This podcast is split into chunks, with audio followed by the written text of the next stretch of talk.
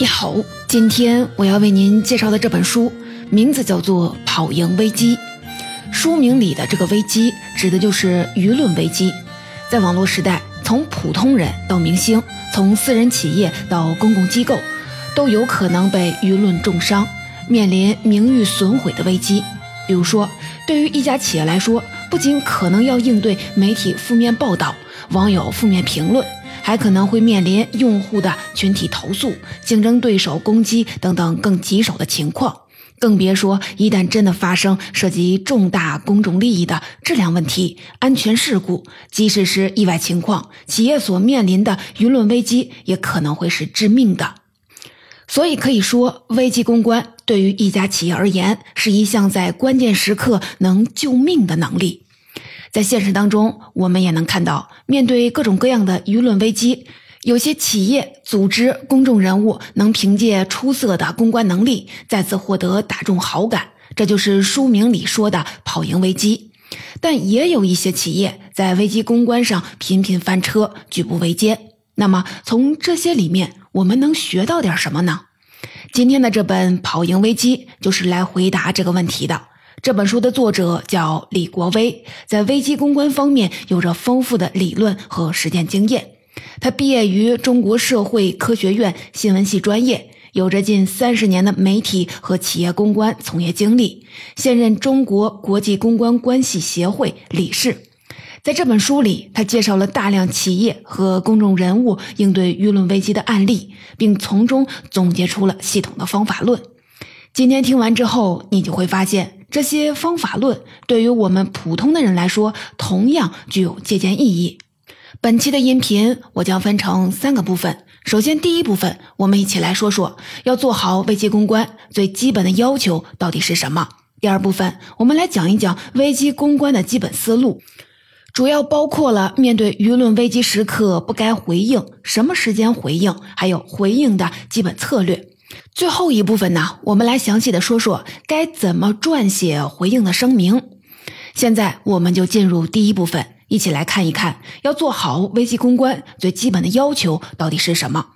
先来讲一个公关史上的经典案例：一九八二年九月的一天凌晨，在美国芝加哥，有一名十二岁的女孩出现了感冒症状，服用了一种叫做泰诺的感冒药。结果呢？到了早上七点，他的父母发现他倒在了浴室地上，已经死亡了。同一天下午，还是在芝加哥，又有三个人因为服用了泰诺身亡。之后的几天，又陆续有类似的事件发生。警方介入调查后，就发现并不是药品本身有毒，而是有人在药瓶里加入了剧毒氰化物。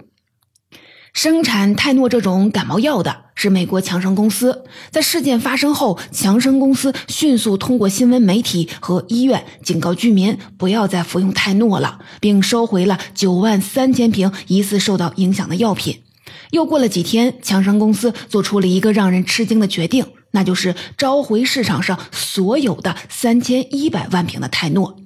之所以让人吃惊，是因为当时美国中央情报局和联邦调查局人员已经做出了判断，受有毒药瓶影响的地区仅限于芝加哥，没有必要采取全国性的召回。但是啊，强生公司的董事长吉姆·伯克坚持要这么做。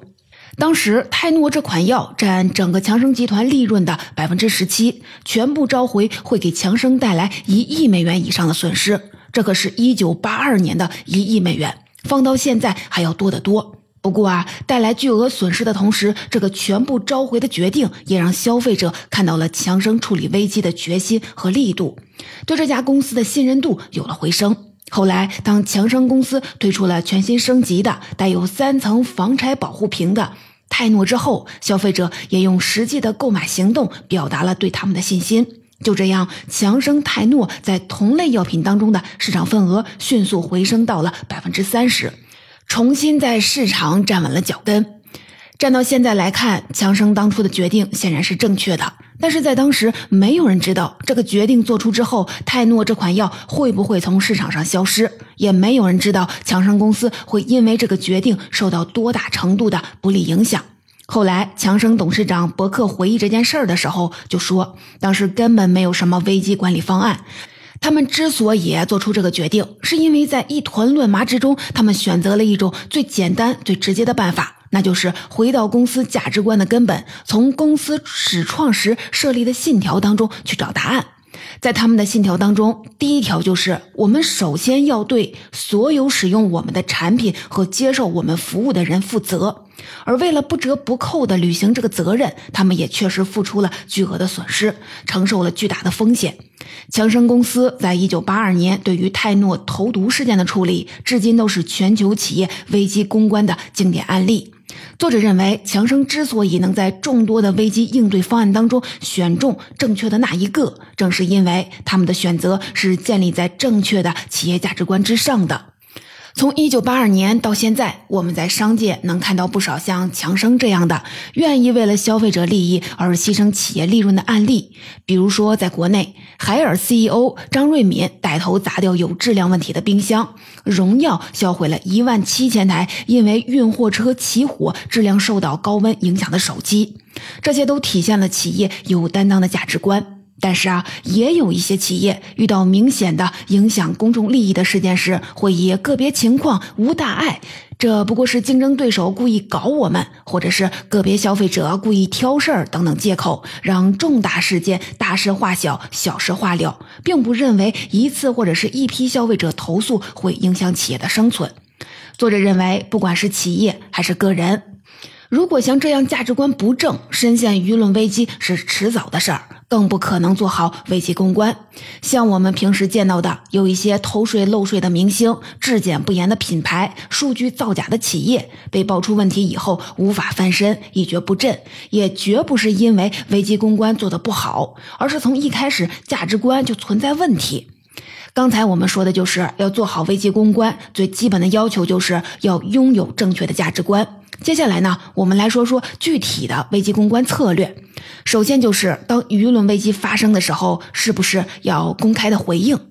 作者认为，如果是涉及重大公众利益的舆论危机，那么必须立刻的回应。比如说，一家企业如果被爆出有食品安全或者是质量事故，或者是侵犯了消费者隐私，那么不管曝光是真是假，企业都应该第一时间站出来，向公众做一个明确的解释。而且啊，涉及的公众利益越大，回应的主体级别应该越高。比如说，二零一三年的时候，苹果公司上了央视三幺五晚会，曝光的内容大致就是说，苹果在美国的维修政策是不做维修，直接给用户更换一个新手机，简称以换代修。但是，苹果在中国的以换代修并没有真正的更换整机，而是还留有旧手机的一些器件。第二天，苹果中国区公司发表了一条声明，里面说，苹果公司致力于生产世界一流的产品，并为所在市场的消费者提供无与伦比的用户体验。还说，我们的团队一直努力的超越消费者的期望，并高度重视每一位消费者的意见和建议。其他还有一些细节化的字句，我就不念了。这条声明并没能让中国的消费者满意。不仅是因为这份声明里没有明确的表达歉意，也是因为回应的主体不是苹果总部，只是它的中国区公司。这表现出苹果对这个问题的重视不够。所以啊，当时这份声明一出来，就遭到了国内网友的吐槽，还有媒体的批评。后来又过了几天，苹果中国又专门的在官方网站上发表了一封道歉信。在这封信里，他们先是说苹果始终对中国怀有无比的敬意，又说已经认识到之前因为沟通不足而给消费者造成了轻慢的感觉，表示诚挚的歉意。然后针对三幺五晚会爆出的问题，给出了售后改进的措施，包括针对当时 iPhone 四和 iPhone 四 S 的三种保修和维修措施。信最后的署名是蒂姆·库克，也就是苹果公司的 CEO。我们可以看到，这封道歉信不仅在态度上比之前的声明要诚恳许多，还附加了具体的改进措施。更重要的是，这封信是以库克的名义发出的，这就显示了苹果总部对这件事儿的重视。所以啊，这封道歉信发布之后，针对苹果的舆论有了明显的缓和。一些媒体还用了“苹果终于低下高傲的头”作为标题，对库克亲自出面道歉表示了欢迎。所以啊，总结来说，在舆论危机发生的时候，如果涉及重大公众利益，那么必须立刻回应。而且啊，对于企业来说，涉及的公众利益越大，回应的主体级别应该就越高。这里啊，我们再补充一种比较特殊的情形，那就是如果有些事件虽然涉及重大的公众利益，但是在事发的第一时间，企业还没有弄清楚到底是怎么回事儿，这时啊，该怎么办呢？比如说，有人说吃了你家巧克力后呕吐、晕倒，你也不能在没调查清楚基本的事实情况下，就立刻的发布公告说大家不要吃我家巧克力了吧？作者认为，像这样的情况，如果只是有个别的投诉，还没有上升到舆论危机的程度，那么可以先加紧的跟进个别投诉的情况，弄清问题出在哪里，以最快的速度解决。如果事情已经上升到舆论危机的程度，但问题还没调查清楚，那么就需要考虑发公开声明，表示我们已经收到用户的意见，非常的重视，正在展开调查。到目前为止，我们的产品经过了怎样的认证检测？对提出疑虑的用户，我们将采取何种方式处理？来等等。上面我们主要说的就是需要立即回应的舆论危机情形。不过啊，也不是所有的舆论危机都要立刻回应。比如说一些没有事实依据的批评，如果去回应，反而会让更多的人把你跟这件事儿啊联系起来，也会给人更多的想象和攻击的空间。这个时候呢，可以选择承受一个短暂的痛，不予置评，让事情尽快的过去，日后啊再用行动证明自己。还有的时候，可能是竞争对手别有用心，放出谣言，想把你引入泥潭。那么可以选择当下不回应，等到取得了一些对自己有利的事实证据，或者是调查证明之后，再一口气的放出来，堵住攻击者的嘴。听到这里啊，你可能已经感觉到了，在舆论危机当中，关于回应时机的选择，影响因素是很多的。那么我们怎么来确定在某一个时间点要不要回应呢？作者给出了一个比较简单的检验方法，那就是先写出一个公开回应的草稿，然后看着这个草稿，问自己这么几个问题：这个内容现在发出去是帮助控制危机，还是会让事态扩散呢？竞争对手会希望你现在回应吗？后面会不会有比现在更有利的回应时机呢？如果现在回应的话，是不是有什么更好的说法呢？像这样以一个相对旁观的视角来审视这份声明，能帮你更准确的判断回应时机。说完了面对舆论危机时刻不该不该回应，什么时间回应，再来说说怎么回应。这里啊，我们来讲三种基本的策略，分别是堵、疏还有攻。咱们啊一个一个的来说。我们先来说堵，意思就是快速的补漏。比如说，在社交网络发达的当下，消费者对于某个商品、某个商家的抱怨，很可能会在短时间内传播开来，对商家造成不利的影响。所以啊，很多商家会把危机公关做在前面，用解决问题的诚意和方案消消解消费者的不满。比如说，有的奶茶品牌会在他们的销售小票上写上几个字：“都是我们的错。”然后在下面说：“您要是对我们的饮料不满意，请立刻告诉我们，我们马上给您重做。”还有啊，在餐饮、住宿行业，不同等级的经理都有一定的权限。当遇到客户投诉的时候，先免单再说。这杯饮料、这道菜、一晚上的房间，算我们请您的，避免顾客因为一些不满把事情给闹大。这些都属于是直接堵住攻击的来源。还有像最常见的，当一些产品的质量问题被曝光之后，厂家以最快的速度站出来，郑重的道歉，附上赔偿方案、整改措施。如果力度到位的话，也能起到堵住攻击来源的效果。除了堵攻击来源以外，还可以去堵攻击渠道。比如说，企业可以跟准备爆料的媒体谈判，通过摆事实、讲道理的方式，努力争取让对方暂缓发布对企业不利的新闻。可以看到，赌不是强行不让人讲话，而是用沟通、道歉、赔偿等等方式来消解攻击的声音。这是赌的策略。我们再来说第二项策略，疏，主要指的就是疏导公众的情绪。作者强调说，面对公众的情绪，只能采取疏导的方式，不能硬刚。什么叫做硬刚呢？比如说，一家知名品牌的商品出了问题，虽然只是极个别的情况，但是被一些媒体和键盘侠传播放大之后，形成了比较大的舆论危机。于是啊，品牌发表了声明，先是对于产品问题做了解释，然后又说近期个别不明真相的用户和媒体被互联网上一些有意散布的。不实的信息所误导，将个案问题扩大化，对我们的品牌形象造成了严重的影响。对此现象，我们表示遗憾，并对那些有意散发不实信息者保留追究其法律责任的权利。这种说法啊，你可能听着耳熟。没错，有不少的企业在发声明的时候都会讲类似的话。但是作者认为这么说啊是不合适的，因为它并不能让真正的坏人有所收敛，却会让不明真相的人伤心愤怒，感觉自己是被企业当做了别有用心的那一小撮的坏人，也就是没有打跑敌人，却伤害了支持者，得不偿失。还有啊，有的时候造成问题的主体责任并不在被舆论攻击的这家企业身上，那这家企业可能就会觉得很委屈，急于讲清真相，但这也会让公众觉得你是在甩锅，不想承认错误。刚才我们说的这些情况虽然各有各的道理，但其实啊都是硬刚，他们忽略了危机公关当中一条重要的原则，那就是不能跟公众情绪对着干。因为啊，一旦公众的负面情绪被激发，那么事实的力量就会削弱。即使你再有理，也没有人听得进去，甚至会变得说什么都是错的。正确的做法应该是先承认公众情绪是有道理的，接纳公众的批评，然后以一个诚恳的姿态，把自己该道的歉、该承担的责任都担下来，然后考虑怎么在恰当的时点让公众对事件的内情有进一步的了解。因为啊，只有情绪得到了疏导，大家才能听得进去你真正要说的话。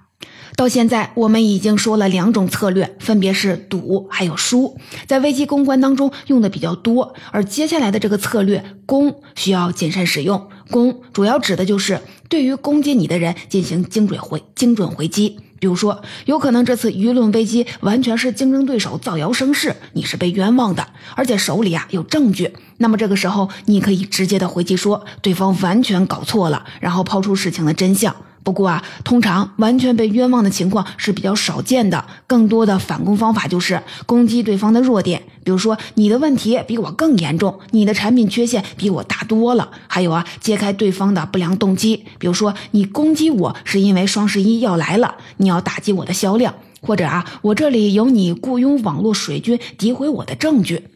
再次来强调，攻这个策略啊，要谨慎使用，因为如果一不小心，就可能会造成两败俱伤。只有当你确认自己并没有错，或者是虽然有错，但是对方也犯了同等的甚至更大的错误的时候，采用攻这个策略，才能起到为自己开脱或者转移公众注意力的作用。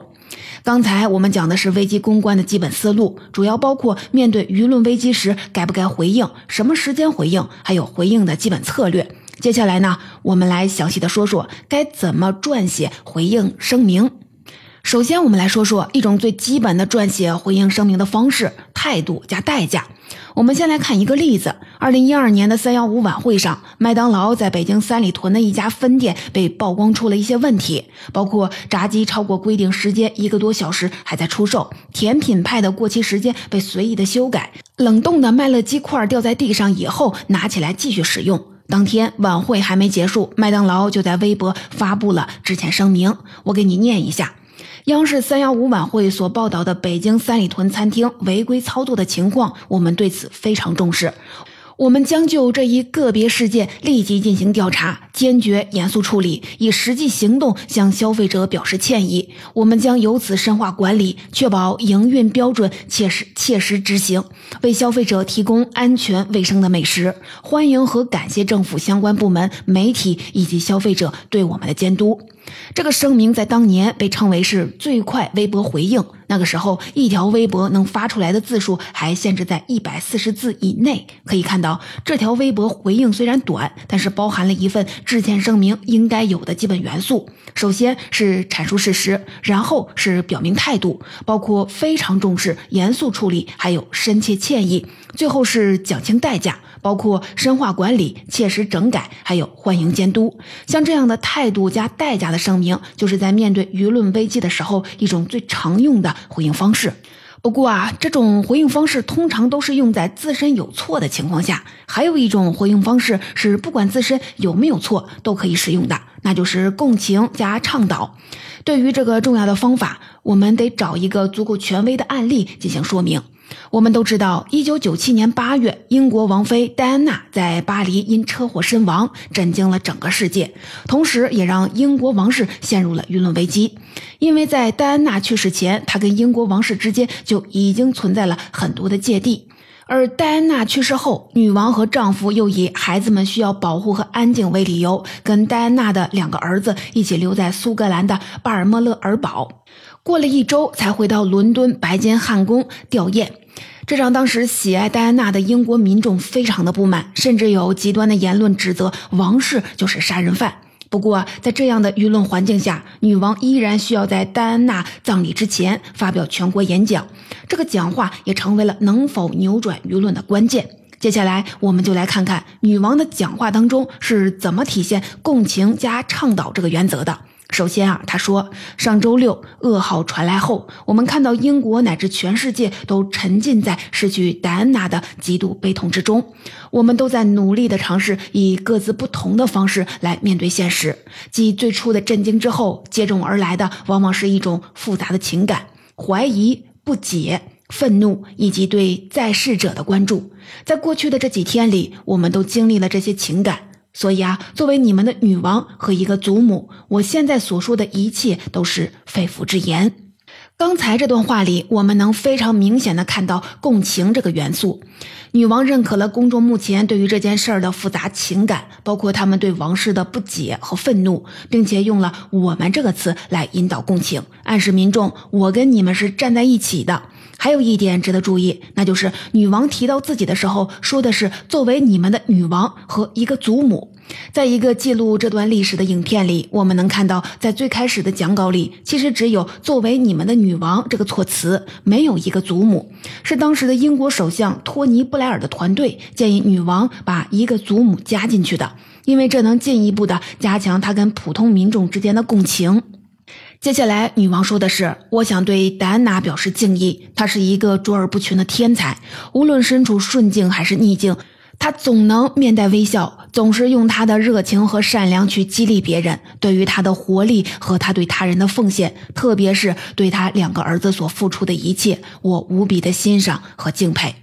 念到这里，我们来再停一下。如果说在上一段女王表达的是自己跟公众在戴安娜去世这件事儿上的共情的话，那么这一段她表达的就是自己跟公众对于戴安娜本人的共情。虽然啊，我们都知道戴安娜生前跟王室有不和，但是啊，女王绕过了这些，直接去顺应公众情感的表达，赞扬戴安娜的热情和善良，而且啊，重点强调了戴安娜对两个儿子的付出，这是戴安娜跟王室之间正向的情感连结。也是戴安娜作为一个母亲跟民众之间的情感连接。接下来，女王又说：“这个星期在巴尔莫勒尔堡，我们都在尽力的帮助威廉和哈里从他们和我们大家所承受的巨大的悲痛当中解脱出来。认识戴安娜的人都不会忘记她，有千百万人虽然从没见过她，但他们却感到仿佛认识她，也会永远的记着她。”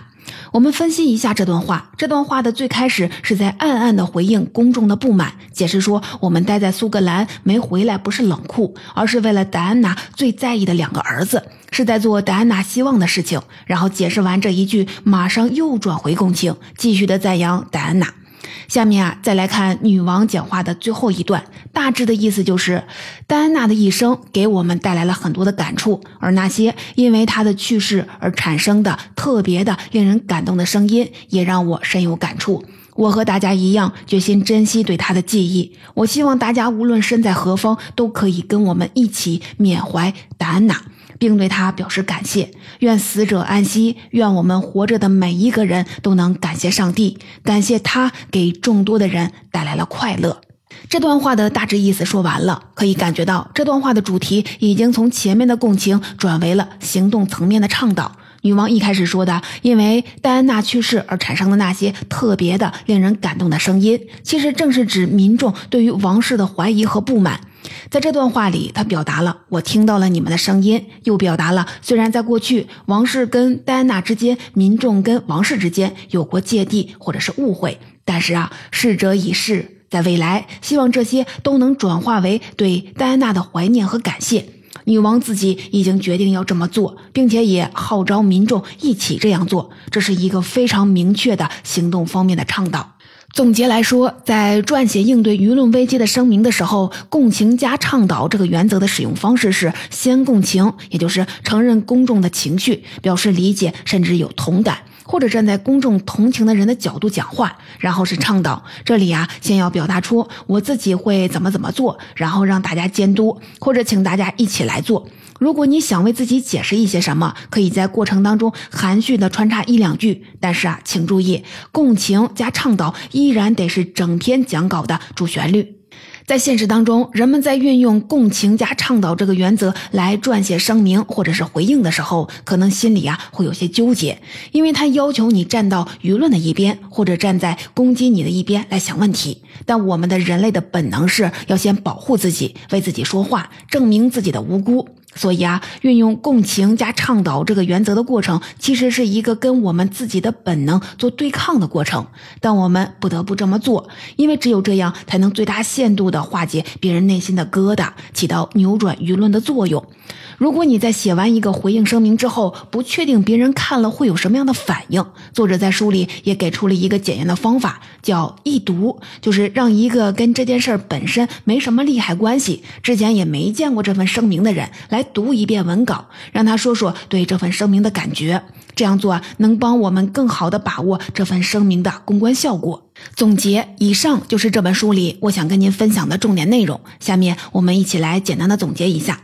在第一部分，我们重点讲了价值观是危机公关能力的基座，是决定一切的基础。作者认为，价值观不是华丽的表达，也不是贴在墙上的横幅，而是你在危机当中最看重的是什么，为了它能舍弃什么，是你把底线设在了什么地方，为了坚守它又愿意付出什么。第二部分，我们主要说的就是面对舆论危机，应该在什么时间回应，怎么回应。总结来说，如果涉及重大的公众利益，那么必须立刻的回应，即使在第一时间没有调查清楚事实，也要迅速的表示高度重视，正在调查。如果不涉及重大的公众利益，可以考虑一下，如果暂不回应，能不能让危机自行的平息？还有啊，竞争对手是希望你马上回应，还是暂缓回应？然后我们讲了三种回应的策略，分别是赌、输，还有攻。接下来呢，在第三部分，我们讲了具体该怎么撰写回应声明。在自身有错的情况下，可以选择一种最直接的回应方式，那就是态度加代价。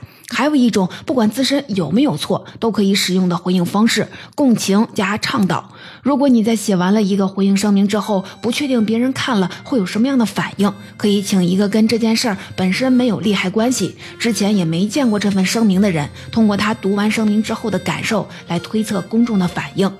除了我们今天说的这些以外，这本书里还介绍了品牌公关战、发言人制度、危机边界控制，还有危机管理能力金字塔等等更专业的内容。感兴趣的朋友，欢迎你阅读原书。